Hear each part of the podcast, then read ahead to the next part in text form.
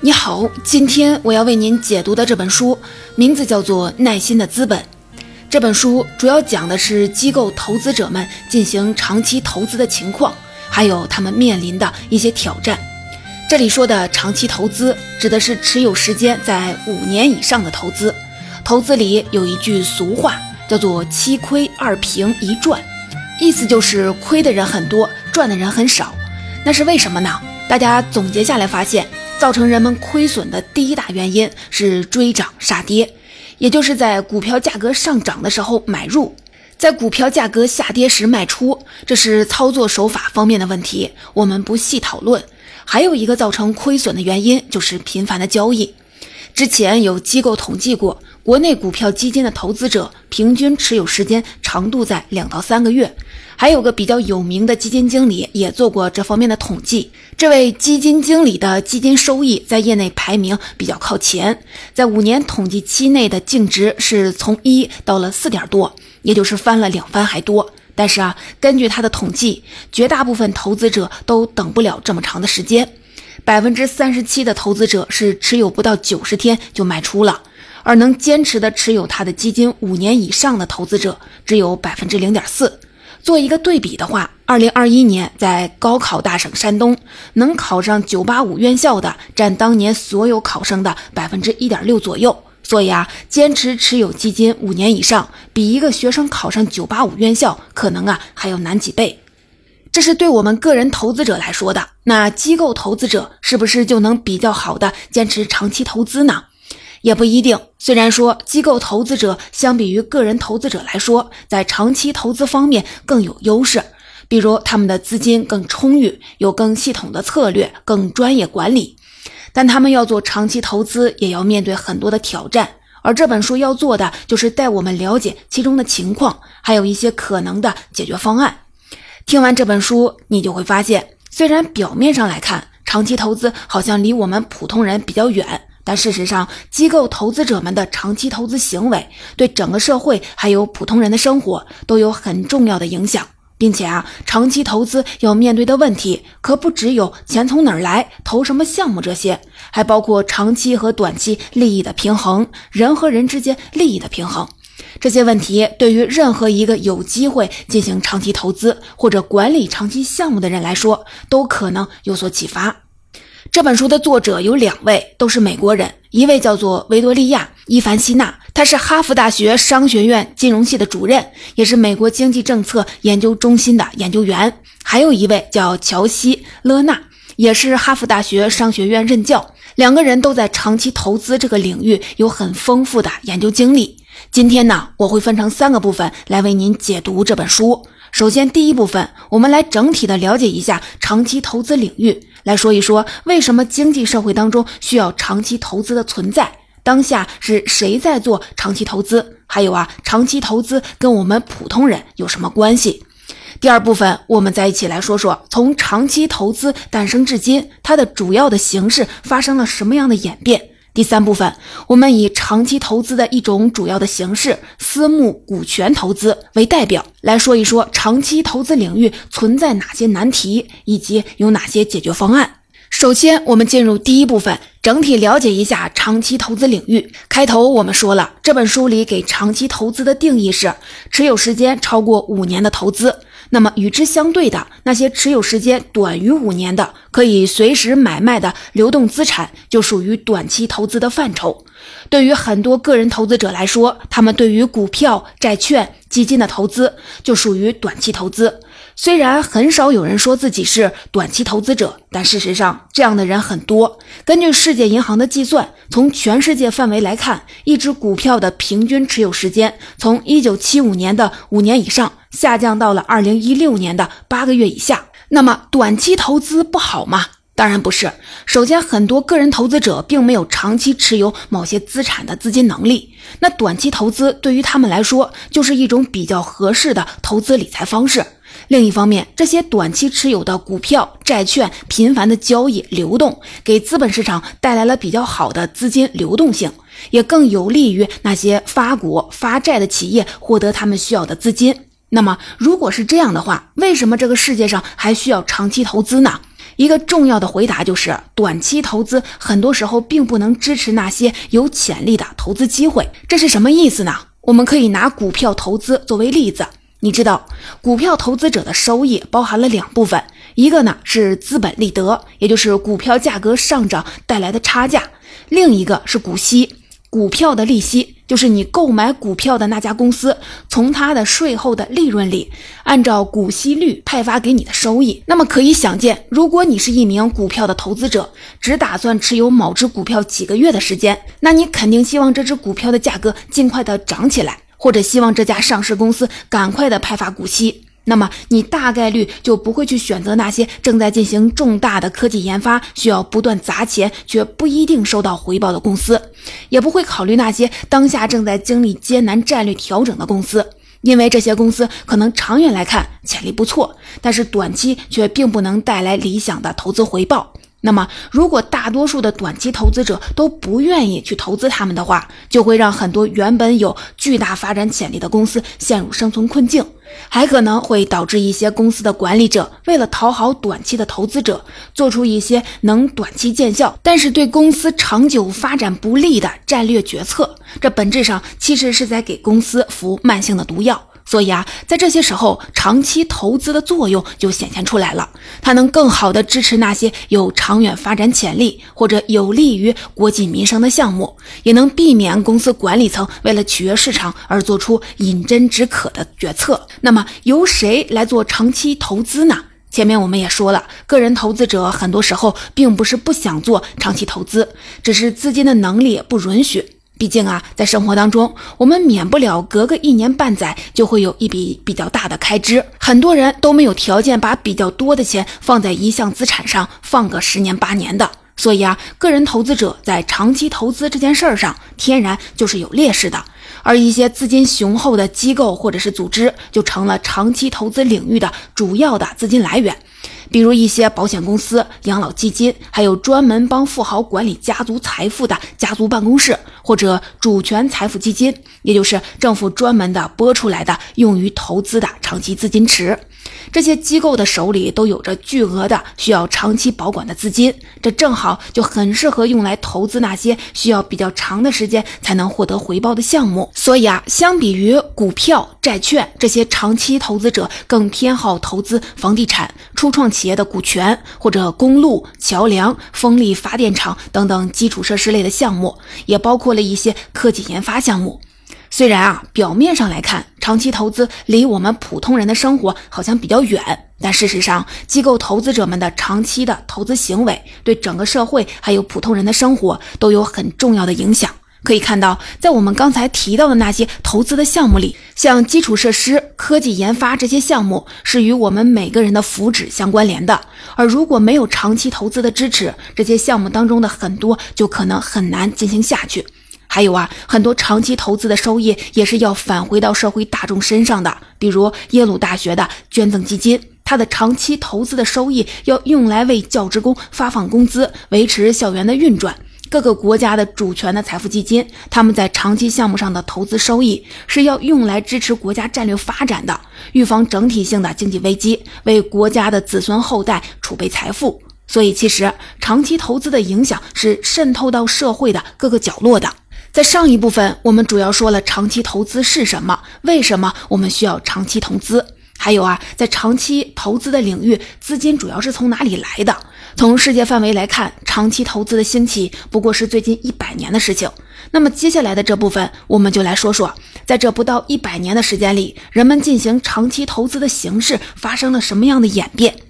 在十九世纪末、二十世纪初的时候，在美国，一些富豪家族开始迈入长期投资领域，像我们很熟悉的石油大王洛克菲勒家族、铁路大亨范德比尔特家族，都在这个行列里。这些家族各自组建起了专门用来管理家族财富的家族办公室，投资各种各样的商业企业，还会为企业提供咨询服务。渐渐的，这些家族开始让外人参与对投资项目的挑选和监督。不过，在这个阶段，这些长期投资还不属于公司行为，更多的是一种个人选择。二十世纪四十年代，美国有很多的新兴企业，因为规模小、产品和市场不成熟，没法通过银行等传统的融资渠道进行融资。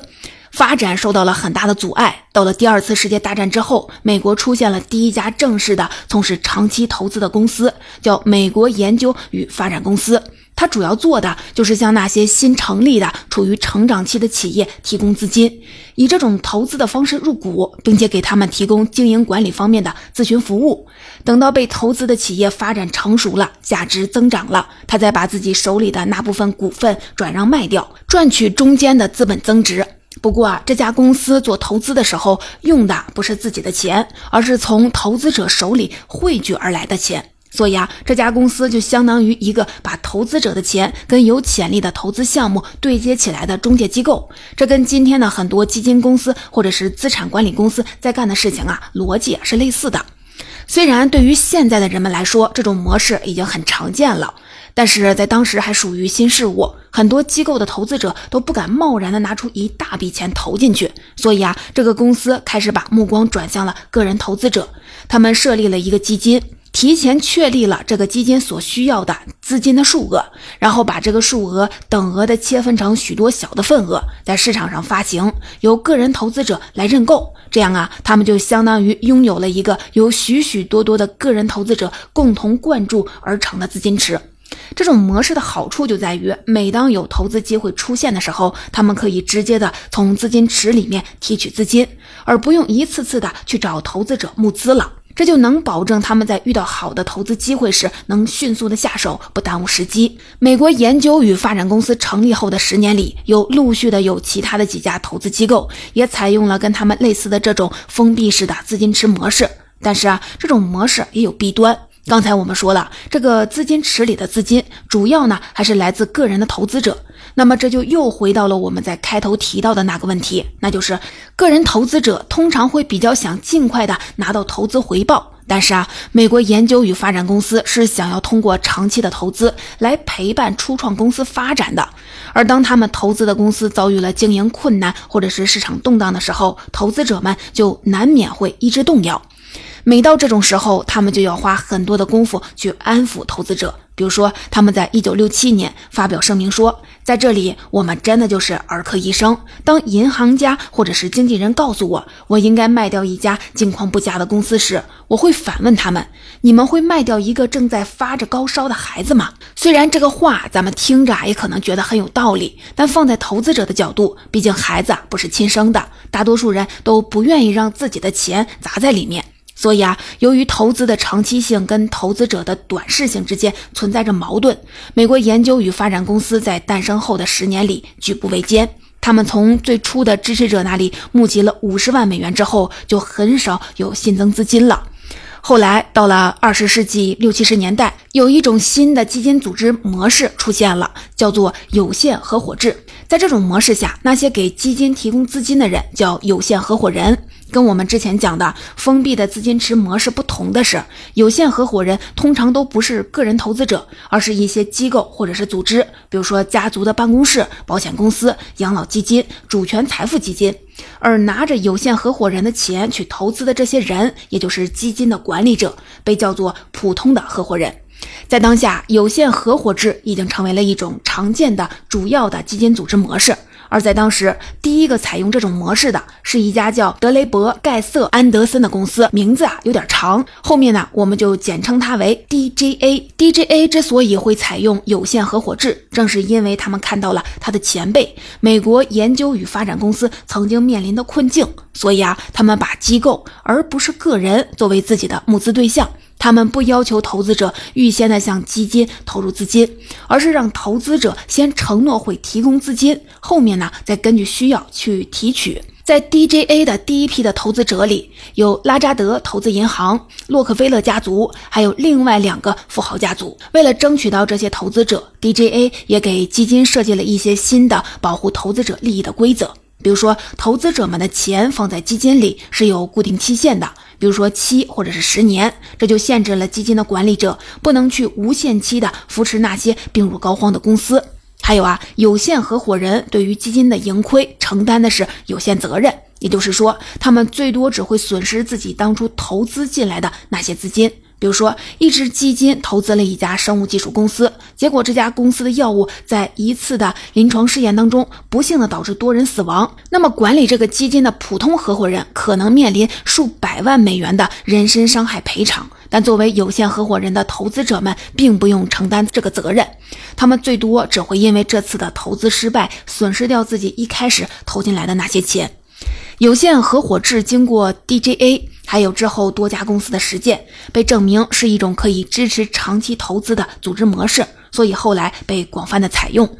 在当下，你可能经常听到一种投资方式叫私募股权投资。这个名字里的“私募”指的就是以非公开的方式向特定投资者募集资金。它的组织模式跟我们刚才说的 DJA 当年采用的组织模式一样，也是有限合伙制。有限合伙人负责出钱，普通合伙人拿着这个钱搭建起私募股权投资基金去投资项目。像大名鼎鼎的红杉资本，还有黑石集团，就经常的在私募股权投资当中担任普通合伙人的角色。普通合伙人提供了基金管理服务后，会向投资者收取管理费，通常是每年筹集来的资金总额的百分之一点五到百分之二，这是最大头的收入。除此之外，他们还会从最终的利润里拿走。一定的比例提成，有时呢还会收取额外的交易费用。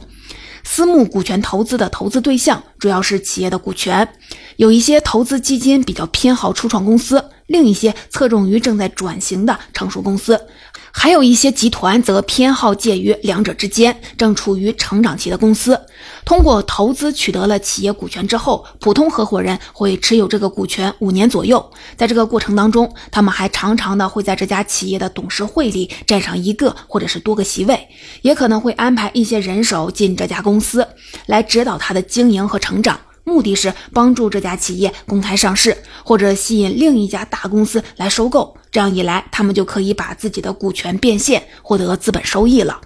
目前，私募股权投资在经济社会当中发挥着非常关键的作用，尤其是在帮助企业融资发展方面。根据作者收集到的数据，在一九九九年到二零零九年，美国所有首次公开募股的公司当中，超过百分之六十的创业企业获得过私募股权投资的支持。像我们耳熟能详的科技巨头苹果、微软、亚马逊、腾讯，还有谷歌的母公司，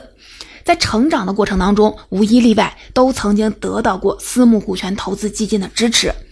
由于私募股权投资基金已经成为当下长期投资的一种主要形式，所以在书里有超过一半的篇幅都在围绕着它来展开的。刚才我们已经说了私募股权投资基金的组织模式、投资对象，还有在经济社会当中发挥的作用。那么接下来就来看看以私募股权投资基金这种形式为代表的长期投资，在当下面临着哪些难题，以及有哪些解决方案。首先，第一个难题就是私募股权投资基金的时间期限跟一些投资项目的回报的周期是不匹配的。前面我们说了，私募股权投资基金持有一家企业的股权的时间通常是在五到十年，在大多数的情况下，这个时间是合适的。比如说，一些社交媒体公司、创新科技公司，要么迅速的获得了成功，要么就被市场淘汰了，整个过程不会超过五到十年。但是，也有一些投资项目要等更长的时间才能得到回报，比如说生物技术领域就是一个明显的例子。美国医药研究和制造商协会报告说，一种新药的开发和获得批准至少需要十年的时间，耗资呢数十亿美元。还有啊，在基础设施领域，很多项目都有几十年的生命周期，而且由于规模庞大，往往很难出售。在其他的行业当中，也有很多类似的这样的需要长期持有才能收到资本回报的情况。这个问题最直接的解决思路就是把一些基金的时间期限延长，比如定为十五年或者是二十年。但是这就意味着投资者的钱锁在里面的时间也变长了。那么为了补偿投资者，这些基金的管理者通常会收更低的管理费，或者从最终的利润里抽取更少的提成。还有一种长青基金是不设置固定的时间期限的，他们会分周期的来运营基金，一般一个周期是四到五年。在每个周期开始的时候，投资者需要承诺会向基金提供一定数量的资金。在接下来的几年里，基金管理人会根据需要从投资者那里取用资金进行投资。等到四到五年的周期时间到了，投资者可以选择退出，也可以选择把钱继续的在基金里放一个周期，或者修改在下一个周期里的承诺投资金额。刚才我们说的难题就是私募股权投资基金的时间期限跟一些投资项目的回报周期是不匹配的。还有一个在私募股权投资发展早期存在的难题，就是普通的合伙人跟有限合伙人之间存在利益不一致的情况。一方面，有限合伙人，也就是出钱的这些人，他们的收益是跟基金的投资回报率绑定的；但另一个方面，我们前面提到过，很多普通的合伙人，也就是实际做投资操作的人，他们的主要收入来自于投资基金的管理费。基金的规模越大，他们拿到的管理费就越多。那么，在这种情况下，普通合伙人可能就会从自己的利益出发，尽量的把基金规模做大，而不是去追求高回报率。他们可能是会为了更快速的募集起基金，挑选一些符合投资者口味，但实际上并不优质的投资项目，或者为了求稳，采用过于保守的投资方式，导致基金业绩不怎么增长。后来，人们针对普通合伙人跟有限合伙人利益不一致这个问题，也想出了一些解决措施。除了最直接的根据投资业绩给普通合伙人提供奖金以外，人们还想出了一种机制，叫最低预期回报率，指的就是在某一支私募股权投资基金开始运营之前，普通合伙人跟有限合伙人先给这支基金将来的投资回报率设一个及格线。比如说百分之八，这个就是最低预期的回报率。只有达到了这个及格线，普通的合伙人才能拿到自己的酬劳。这样啊，就能在一定程度上解决我们前面说的普通合伙人跟有限合伙人利益不一致的问题。再来说另一个私募股权投资领域面临的难题，这个难题到现在啊依然存在，那就是对于投资基金业绩缺乏明确的统一的评估标准。目前市场当中有很多种可以用来评估基金业绩的指标，比如说我们在解读《低风险高回报》这本书时举过一个例子，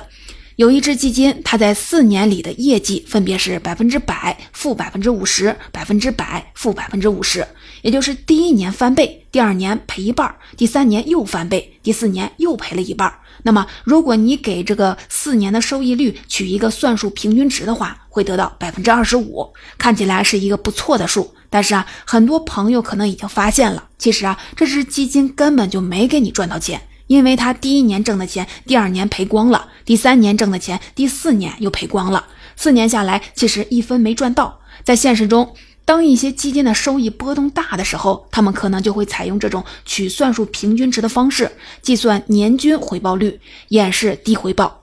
还有一种评估基金业绩的指标是计算最终的资金总量，是最初所投入的资金量的多少倍。比如说，一只基金刚开始的金额是一个亿，投资期结束的时候，连本金带盈利变成了两个亿，那它相比于本金的倍数就是二。但是啊，这并不能代表这只基金的投资业绩不错，因为在两年内拿到与本金等额的投资收益，跟十年内拿到同样的投资收益，显然是有巨大差别的。还有一些计算方法更复杂的基金收益衡量指标，我们在这里啊就不列举了。当市面上充斥着各种各样的基金收益的衡量指标，没有一个统一标准的时候，就给了基金很大的选择空间。他们可以通过比较，选择对于自己最有利的指标来展现自己的业绩。但是这也就意味着，基金的业绩指标亮眼，并不代表着它给投资者带来的实际回报就高，也意味着那些真正的业绩好的基金，可能会在一片表面上看起来都不错的基金里就被埋没了。